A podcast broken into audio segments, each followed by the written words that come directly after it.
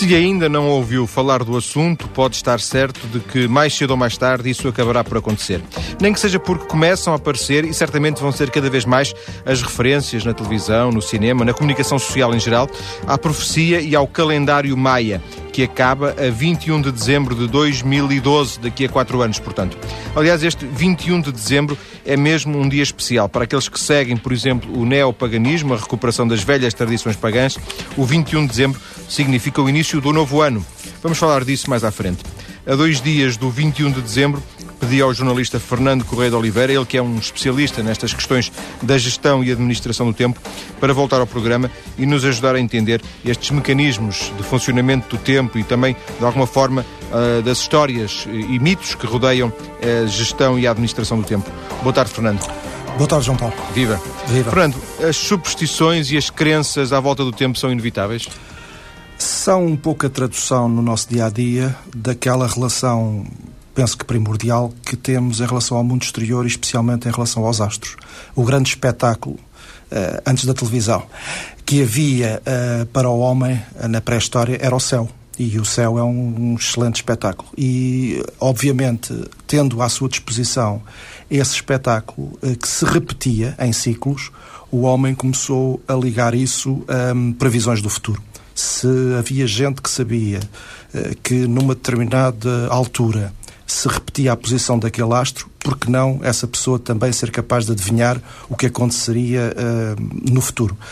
Começou-se a criar aí uma situação de classe, Uh, havia gente privilegiada que conseguia ler o céu e havia gente não privilegiada que conseguia ver o céu, mas sem o perceber.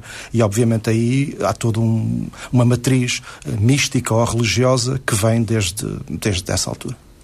De, de alguma forma também beneficiando da ignorância dos outros. É, essencialmente é isso, ou seja... A, a informação, o conhecimento é poder, sempre se disse, não é?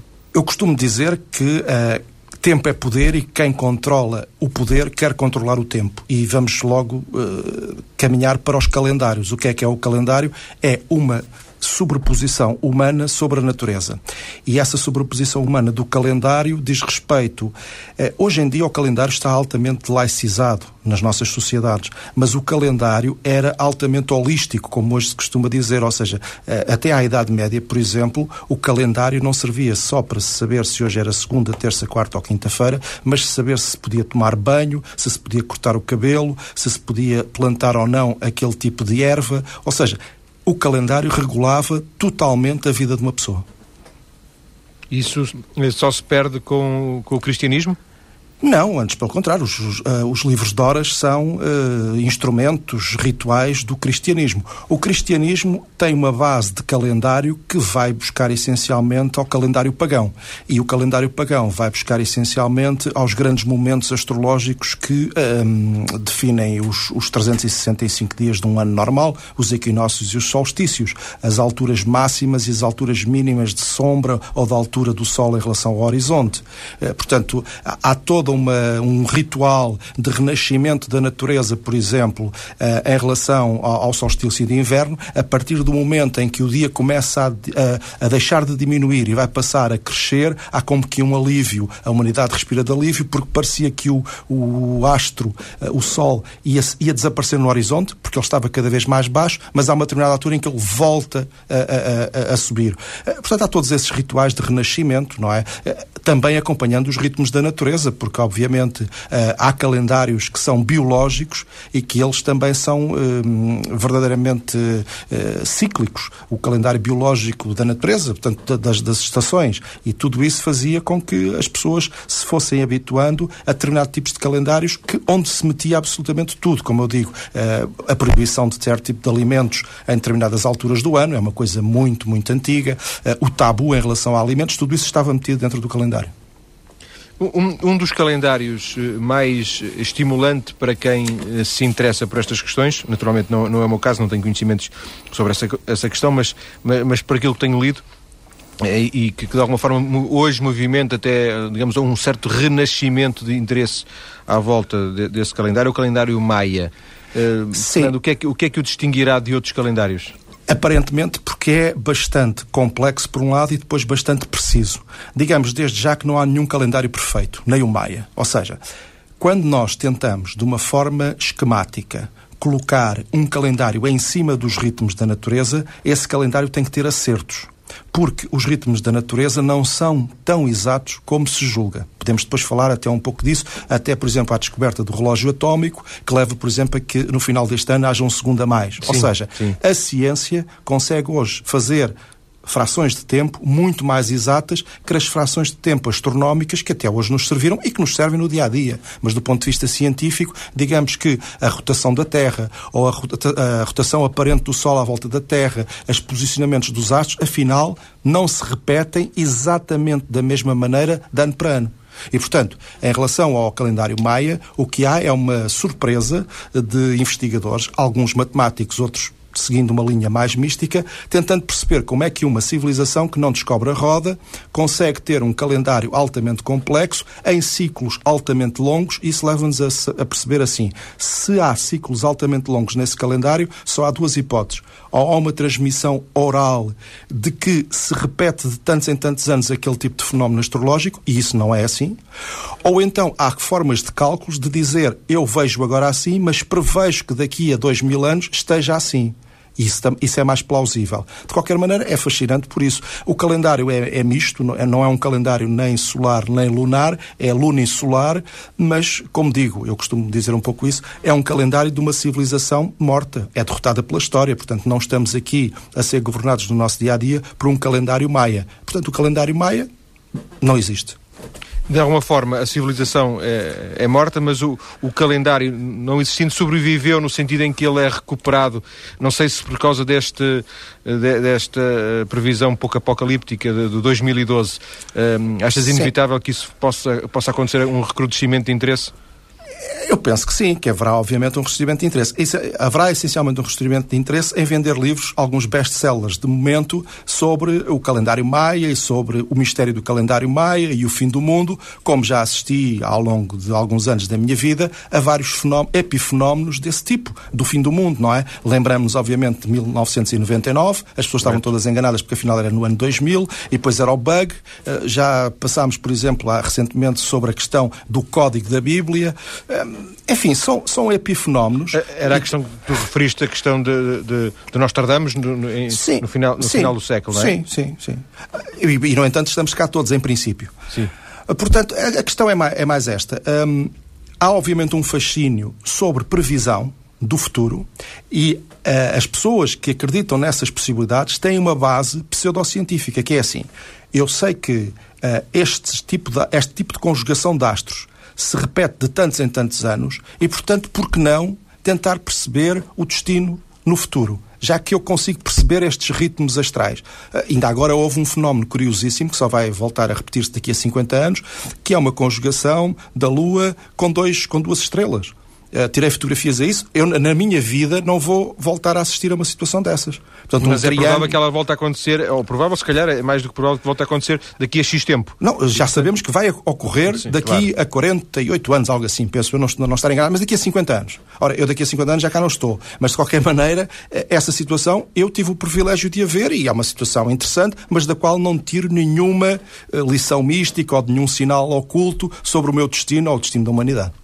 Mas, mas pegando naquilo que estavas a dizer, o facto de, neste momento, entre aspas, todos nós sabemos que, que esse fenómeno se repete daqui a 50 anos, mas porventura há dois ou três mil anos, ou, ou por aí, por aí, alguém que tivesse essa informação sabia ou alguém sabia-se já? Sabia-se. Uh, digamos que está mais estudada a chamada escola astrológica egípcia, por exemplo, do que a escola astrológica maia até porque os egípcios deixaram coisas, muito mais coisas escritas. E os maias é ainda difícil de encontrar eh, alguma hum, escrita, alguma maneira, porque os, estão escritos na pedra, não é? Portanto, não é, e, há, e há menos. De qualquer maneira, em relação aos egípcios, uh, sabiam e tinham uma noção muito clara, por exemplo, de eclipses.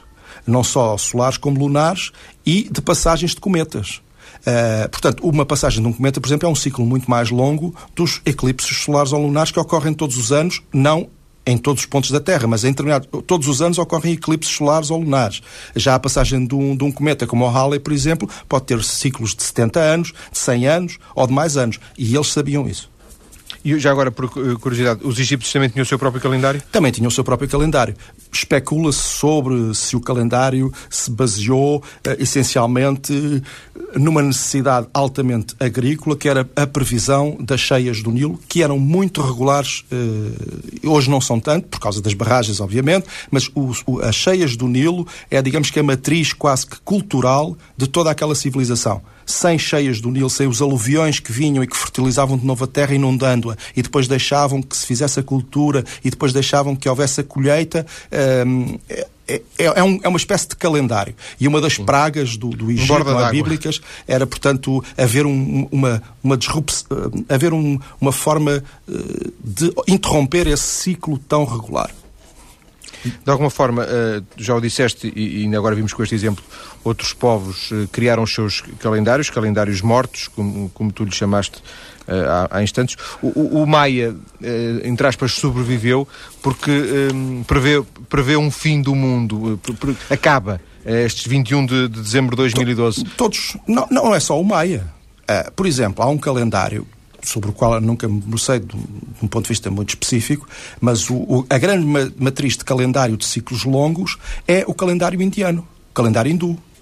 O calendário hindu fala de ciclos, eu vou arriscar-me, não, não tenho, 36 mil anos. Ou seja, haverá ciclos de fluxos e influxos, de destruição e caos e de renascimento. Portanto, estamos a falar de um ciclo longuíssimo que vem num, num dos primeiros livros, no livro base da, da, cultura hindu. Também é uma espécie de calendário.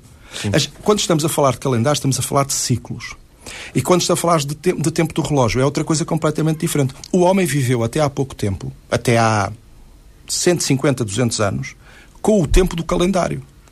Apenas. Porque o dia e as horas do dia eram-lhe dadas pelo sol. Era de sol a sol, quando tinha fome comia, não havia ritmos industriais eh, que lhe faziam sab tentar saber as horas do dia. E é a partir daí é que vem o relógio propriamente dito, porque o calendário é geralmente sobre ciclos, obviamente, muito mais longos. E se tu dizias há instantes que, que não há nenhuma. Uh, nenhum calendário perfeito. Uh, Imagina-se. Uh, e, e, se nós atingimos hoje um grau de conhecimento porventura incomparável com, com aquilo que se conhecia há 100 ou 200 anos.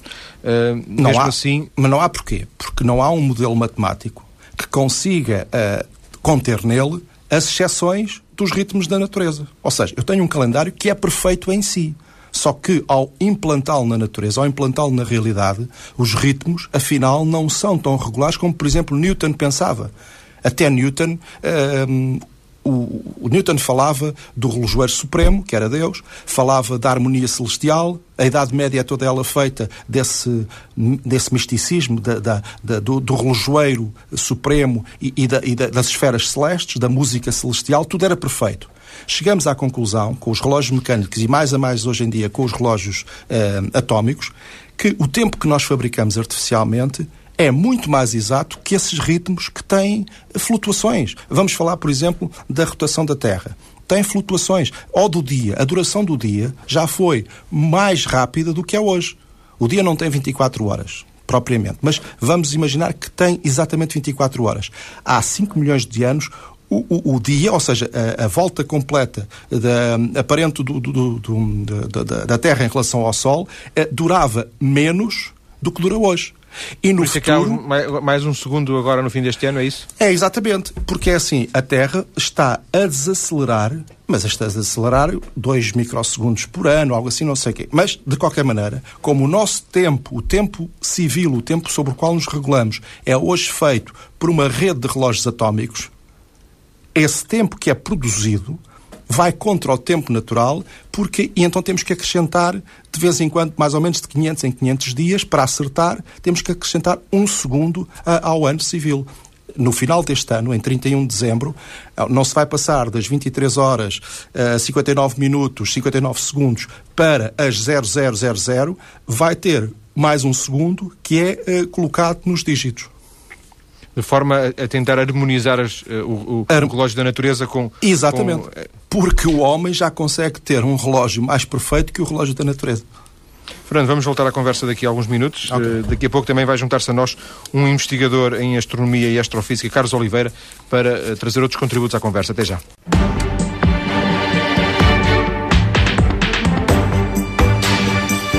No Mais Cedo ou Mais Tarde de hoje, dedicado ao fascínio que o tempo exerce sobre nós e, em concreto, tendo como pretexto a profecia maia, que fala no fim do mundo a 21 de dezembro de 2012, temos em estúdio o jornalista Fernando Correia de Oliveira, que há muito se especializou nas questões da gestão e administração do tempo, ele já com a obra publicada nesta questão do tempo.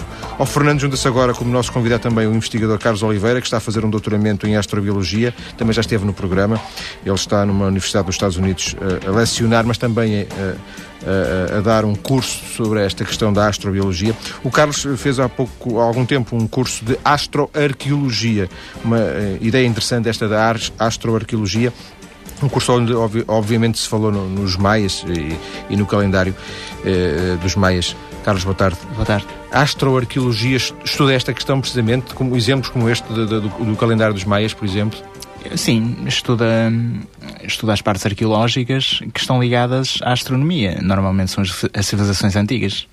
As a Maia, Olmecas, Aztecas, tudo naquela zona da Mesoamérica. E há muito para estudar em termos de arqueologia da astronomia, digamos assim? Ah, porque Bastante mesmo. Os povos, estávamos a falar na primeira parte, o fascínio que, que o tempo, que, o, que os astros exercem sobre, sobre os povos, nomeadamente os povos mais antigos, que é também sobre os povos do presente, não é? Exato, exato. exato. Em, em, termos de, de, povos mais antigos, pronto, temos por todo o mundo, não é? Ainda há bocado se falou também nos egípcios, exato. existe os Khmer, que, que falei consigo há bocado, e eu o meu curso foi, foi na Mesoamérica, por isso foi mais Centrado limitado em termos, em termos espaciais. Foi só em ter um, eh, maias, astecas, olmecas e assim. E o que é que ficou a, o que é que ficou a saber dos maias?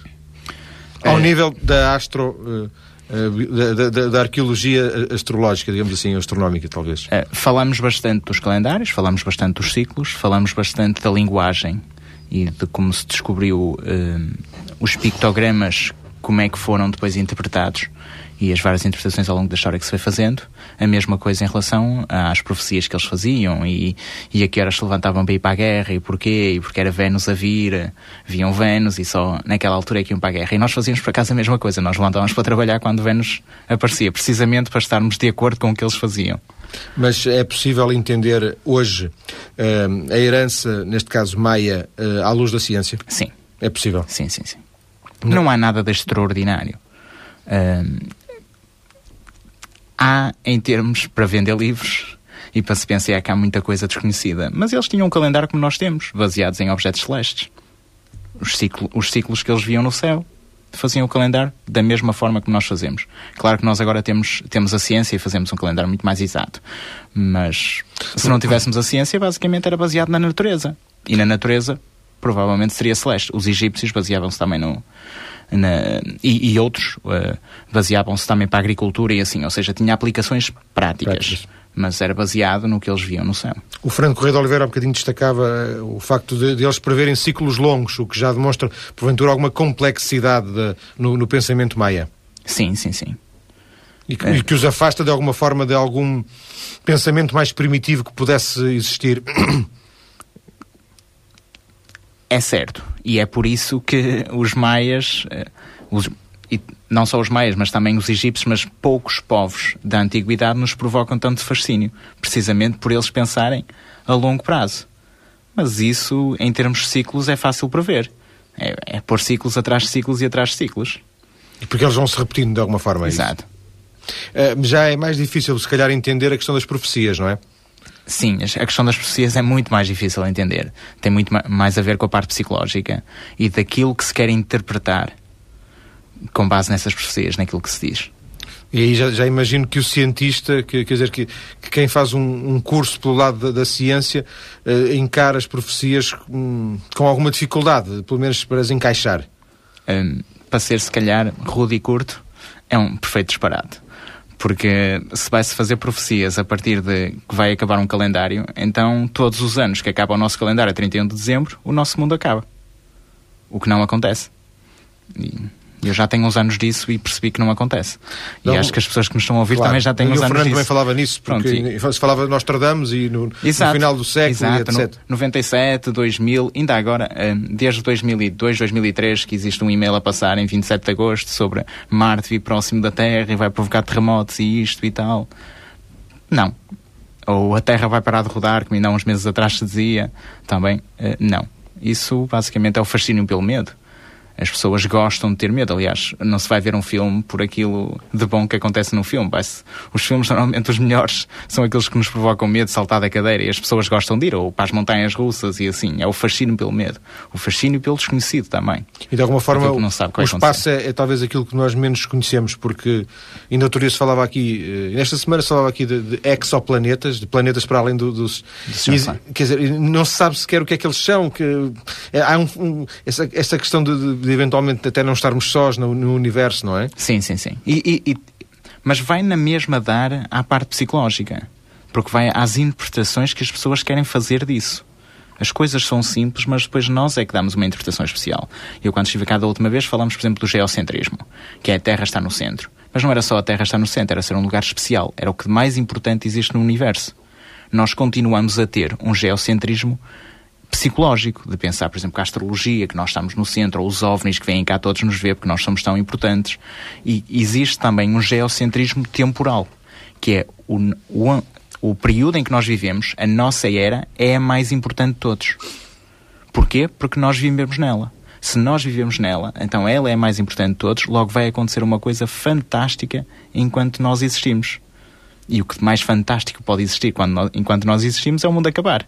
Por isso, em todas as eras, há mais de, mil e dois mil, de 2500 anos, Pitágoras, no tempo de Cristo, havia eh, montanhas profetas que o mundo ia acabar. Uh, e como lhe disse agora, nestes tempos Sim, também nós... quase todos os meses existe alguém que diz que o mundo vai acabar. E depois há as seitas religiosas, aquelas mais extremas, que levam ao ponto de se matarem a todos Sim. ou tentarem matar outros. Pronto, isso é o fascínio que as pessoas têm por, por causa desse geocentrismo temporal. Pensamos que a nossa era é mais importante. De alguma forma, Carlos, aqui o que pode haver de, de atrativo do ponto de vista só do, do, do, interesse é que se existe alguma, algum fascínio e alguma admiração por aquilo que uh, há tantos uh, séculos uh, os, os maias fizeram. Sim, claro. Ehm, por outro lado, depois também desacreditamos aquilo que eles escreveram. Nas, ou seja, podemos ser levados a, a, a, passar a nossa admiração pelas suas capacidades quase matemáticas, não é? De, também um pouco dar-lhes algum mérito naquilo que eles escreveram. completamente. Um, o, o Eric von Daniken, que muita gente conhece, que escreveu muitos livros, eu tenho todos os livros dele, que é Os Extraterrestres Vieram Cá e assim, pronto, que era só interpretações dele. Uh, ele próprio dizia que estava a mentir nos livros. Uh, mas ele, ele foi acusado precisamente de eurocentrismo. Porque nós achamos, seja nos maias, seja nos egípcios, vemos construções fantásticas e imaginamos que eles não têm capacidade para fazer aquilo por eles próprios. Teriam que ter um conhecimento Sim. qualquer desconhecido um conhecimento celeste e um conhecimento terrestre que está. Extraterrestre. Está, além, exato, e neste caso extraterrestre que estaria além do que nós sabemos atualmente. Ou seja, nós próprios, ao fazer isso, estamos a pô-los como coitadinhos. Eles não sabiam nada e por isso é preciso alguém lhes dizer as coisas. E, e não era isso que acontecia, eles tinham um monte de conhecimentos. Por eles chegaram a isso, mas não é preciso ir mais além do que isso. Não é preciso imaginar depois o que é que vai acontecer ou quais são as interpretações que eles deram, porque isso depois são as interpretações místicas que se dá que já não têm a ver tanto com a ciência, tem mais a ver com a parte psicológica. Carlos, ainda para, para, para ouvir sobre este assunto, esta questão do, do 21 de 12 de, de 2012 tem, tem aqui uma, uma, Não sei se a palavra é muito correta, mas é uma coisa cabalística do 21, Exato. o 12, o, o 12, o 12, o 21, depois aquilo somado tudo divide por 12 e soma 2 e enfim. Isto também é, é, é atrativo do ponto é. de vista da, da, especulação, digamos, um pouco, um pouco mística.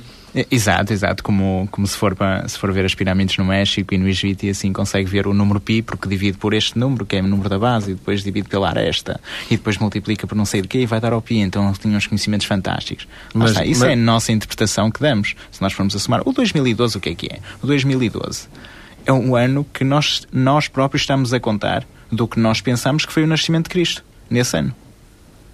Eh, não se dá mais do que isso.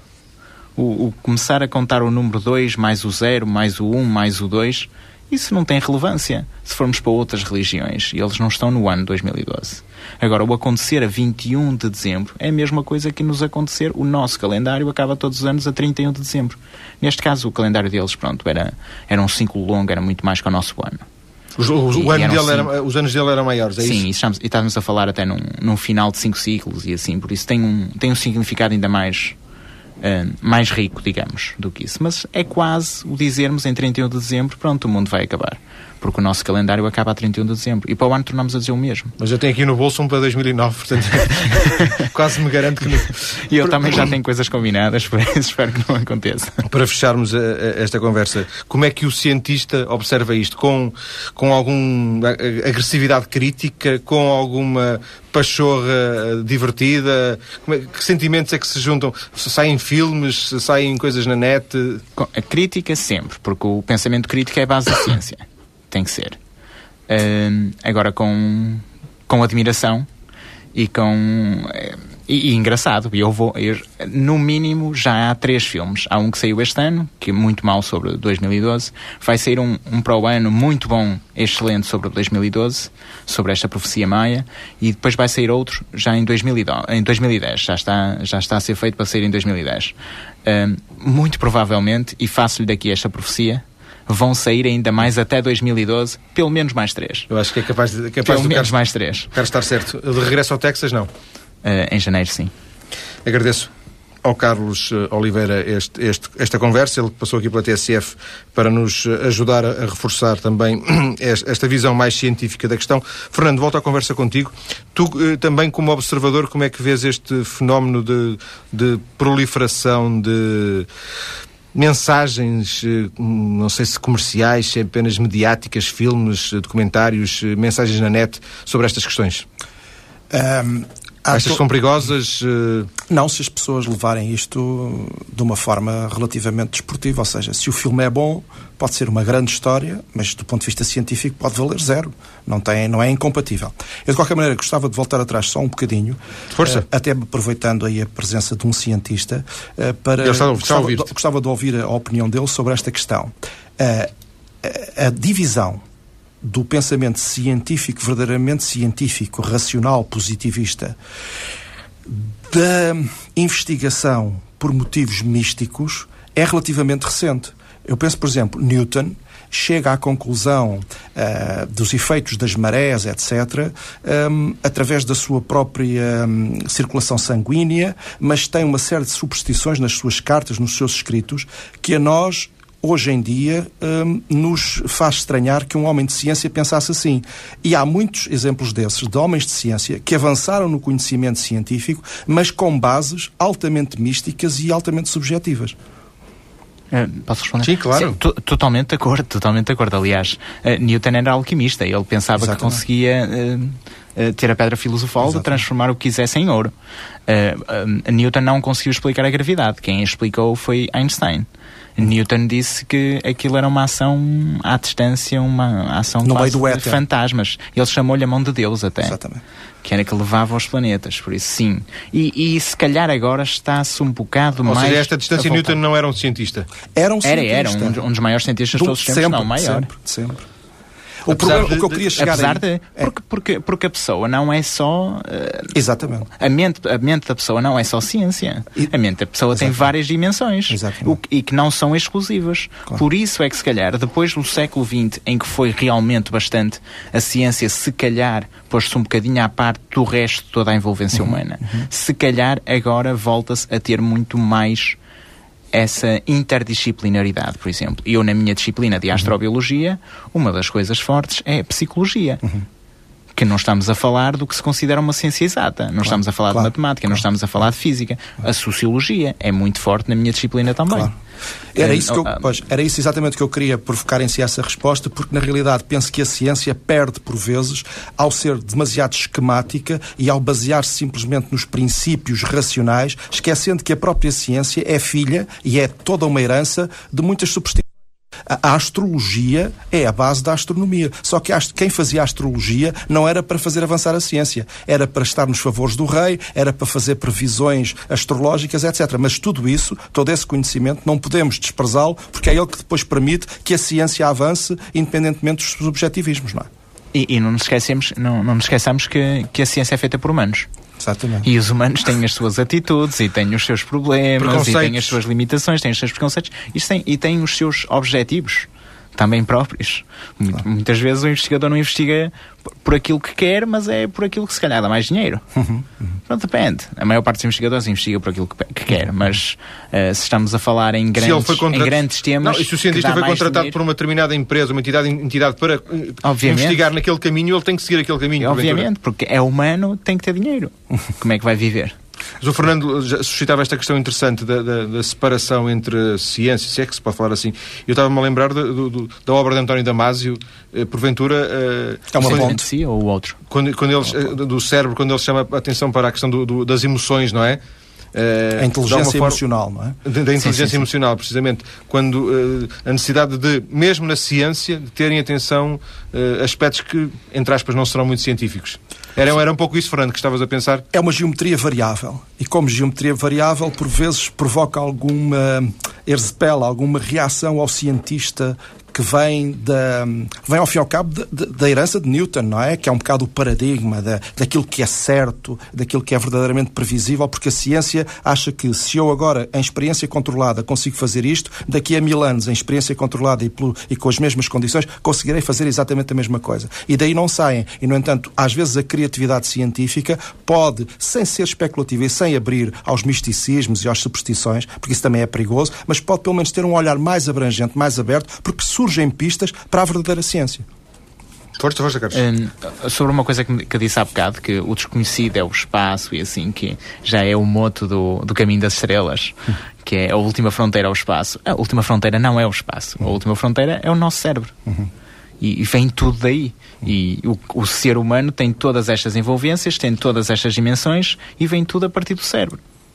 E, e essa é verdadeiramente a última fronteira. E que, que, engloba isso, que homem, engloba não só a parte científica, mas também a parte o homem é a medida de todas as coisas. O homem Exato. é a medida de todas as coisas, inclusive é dos calendários. Porque os calendários Exato, não vêm ex nihilo, não é? Não vêm do nada. Exato. Pois eles são feitos por homens.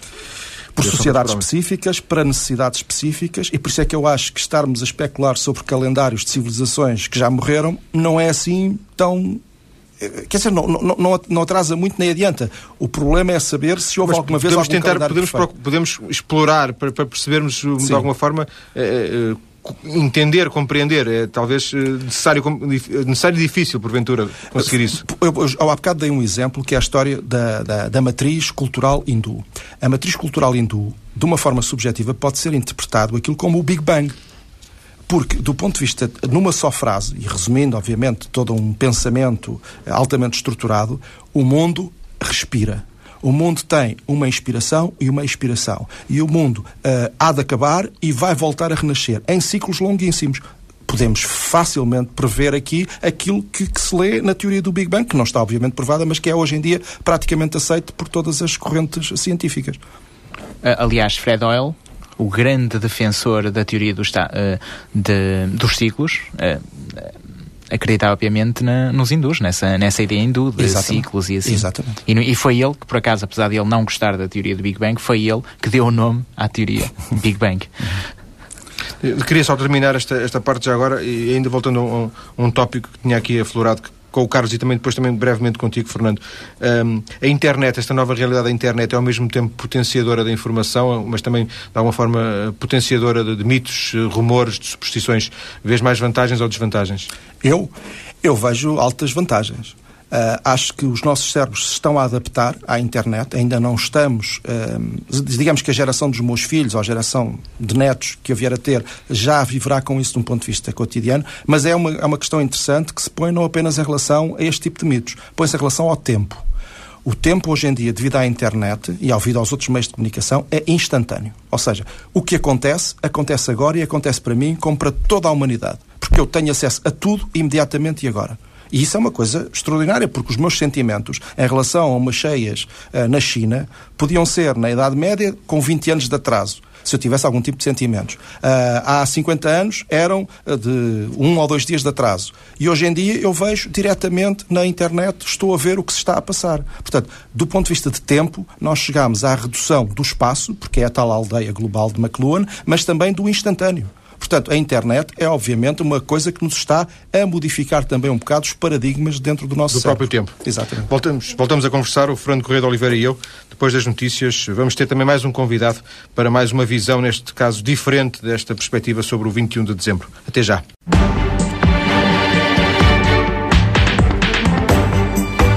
E nesta última parte do programa de hoje, 19 de dezembro, exploramos o fascínio que a data de 21 de dezembro, por ser o solstício do inverno, exerce em muita gente. Já falámos aqui no programa da Profecia Maia, que fala no fim do mundo a 21 de dezembro de 2012. Ainda vamos abordar outras perspectivas relacionadas precisamente com este 21 de dezembro. Em estúdio, o jornalista e investigador nas questões do tempo, Fernando Correia de Oliveira. Fernando, este solstício em particular, eh, dos quatro momentos, dos equinócios e dos, dos solstícios, este solstício em particular parece exercer uma, uma, uma força diferente.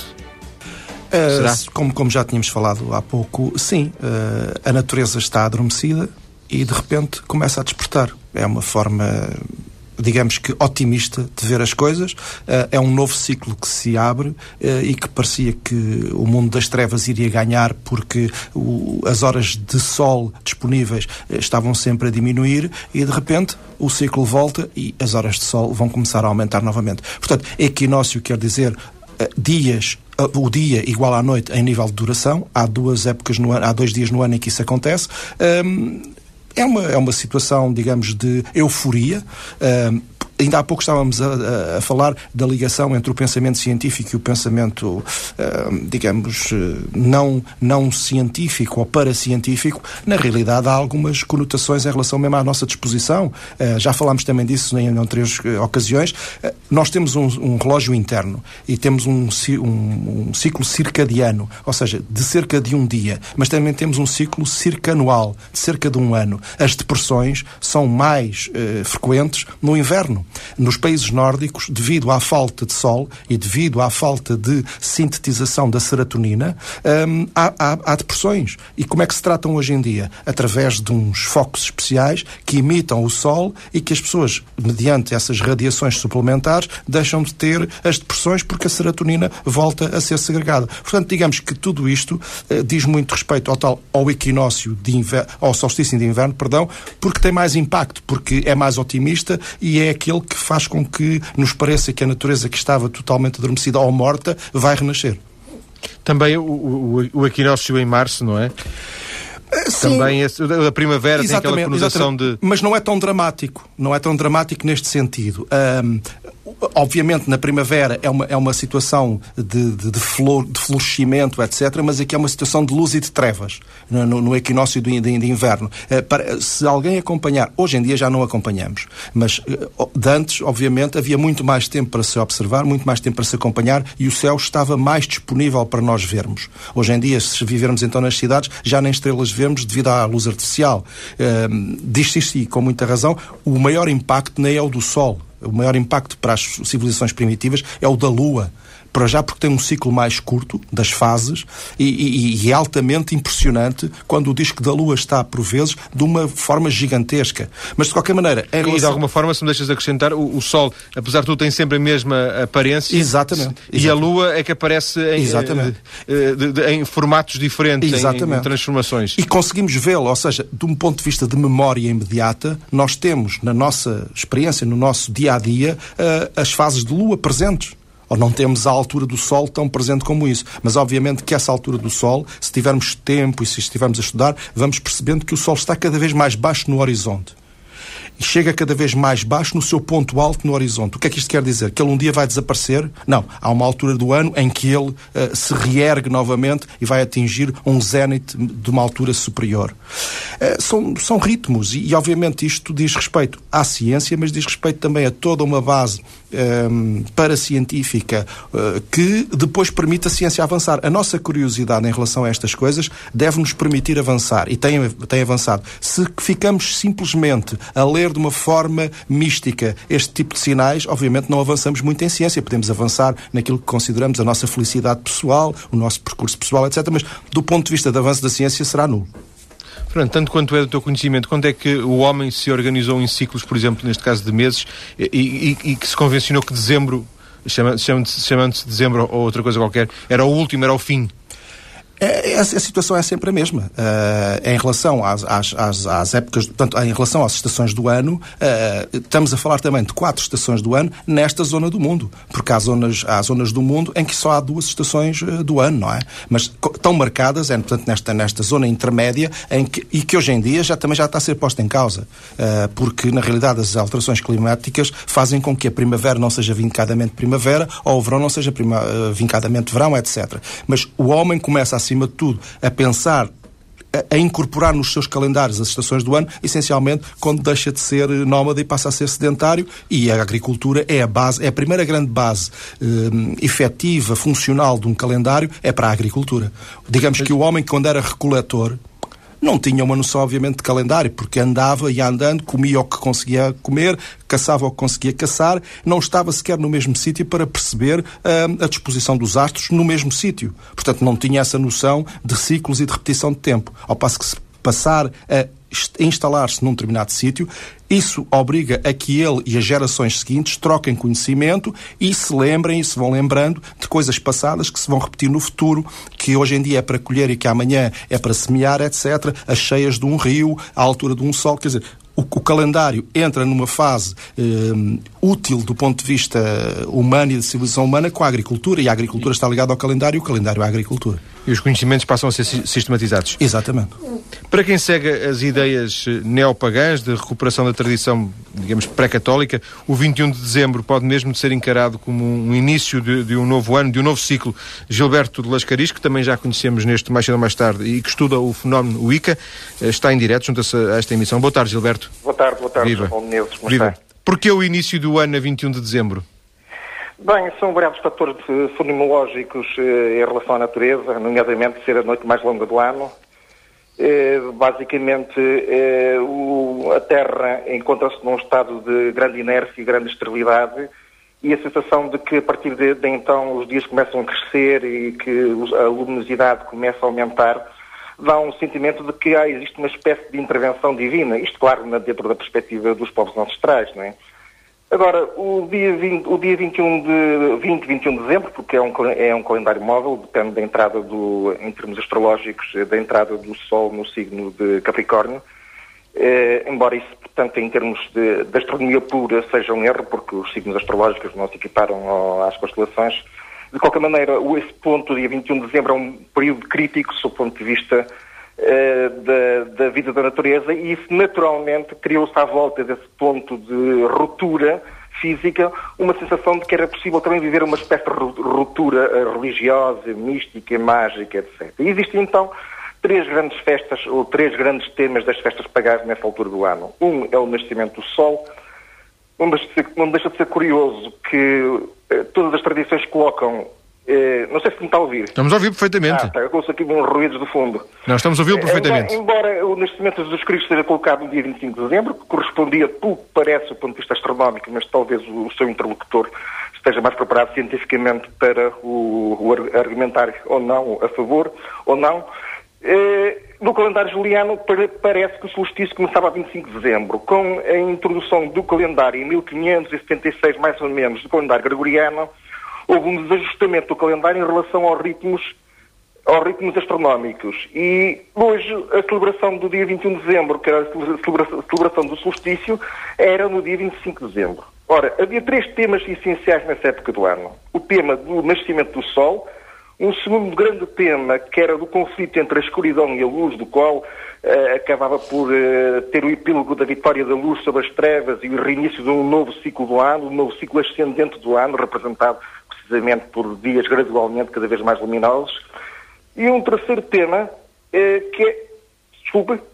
Não, eu não, uh... ah, não parece, estou a ouvir de vez em quando uns sons de, de, fundo. E um terceiro grande tema, que é fundamentalmente de raiz germânica, que é o tema das, das cavalgadas selvagens. Tudo aquilo que é dentro, tudo aquilo que são processos de ruptura sob o ponto de vista da, natureza, lembramos, por exemplo, do, do, momento do solstício também de verão, em que acontecem situações semelhantes, essas rupturas são interpretadas também como fissuras dentro da vida psíquica dos seres humanos, onde é possível eh, conviver com o, lado, o, nosso lado sobrenatural. E existem um conjunto de crenças mitológicas na Alemanha, que depois se estendem pela Itália e estendem-se por muitos países da Europa, de que existem divindades, nomeadamente Odin e Olda, que eh, lideram procissões de mortos ancestrais, de espíritos da natureza, que durante as duas chamadas 12 Noites Santas, eh, que é o período que vai de 25 de dezembro à Epifania de 6 de janeiro, eh, se vive uma espécie de reviravolta do mundo e corresponde mais ou menos às saturnálias que eram, eram praticadas em Roma. Mas, oh, Gilberto, ainda existe em Portugal algum tipo de tradição de herança de, desse, desse tempo?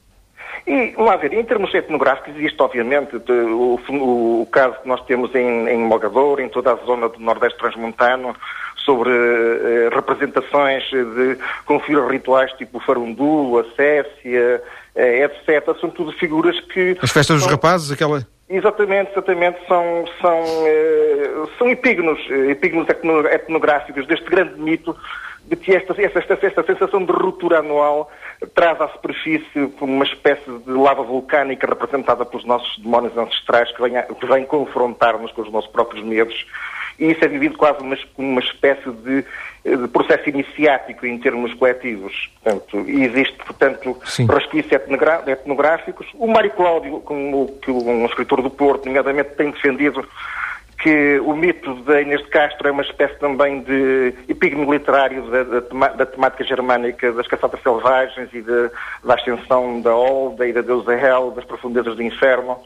Mas existem grupos neopagãos que, neopagãos que celebram, obviamente, este momento do ano com grande regozijo, outras vezes com grande introspecção. Fundamentalmente os movimentos do weekend e os, druid, os movimentos druídicos, eh, que são tentativas de revitalismo ou de reabilitação de um conjunto de impulsos iniciados que vêm das profundidades da, da história, que são evidentemente reatualizações modernas, são readaptações às, às, nossas necessidades modernas, que celebram este momento, mas celebram fundamentalmente dentro da perspectiva que eu falei eh, inicialmente de uma, um ritual que nos permite sintonizar com esse, esse, momento de trevas, essa espécie de recolhimento, de introspeção, de convívio com os nossos arquétipos ancestrais e que depois é reabilitado nesse, nessa ascensão e nessa recepção da luz, porque o mito do o mito não só cristão, porque o cristianismo basicamente nesta festa do ano reaproveitou grande parte dos temas etnográficos e mitológicos que já existia, quer nas Saturnálias romanas, quer nas tradições germânicas, baseia-se fundamentalmente nessa ideia e na importância que a luz tem para o, a vida agrária e a vida campestre e a vida sinergética dos povos arcaicos de então. Hoje, podemos dizer que isso pouco representa para nós, a, a não ser uma espécie de conforto espiritual de, nos religarmos a qualquer coisa que nos transcende, no fundo, é o nosso passado arcaico, o nosso passado atávico, o nosso passado ancestral. Agradeço-lhe, Gilberto, Gilberto Lascaris, eh, em direto nesta emissão de Mais Cedo Mais Tarde, recuperando alguns eh, conhecimentos sobre as, as tradições pagãs e, sobretudo, neopagãs neste 21 de dezembro. Fernando, uh, volto a ti para, para, para rematarmos a conversa.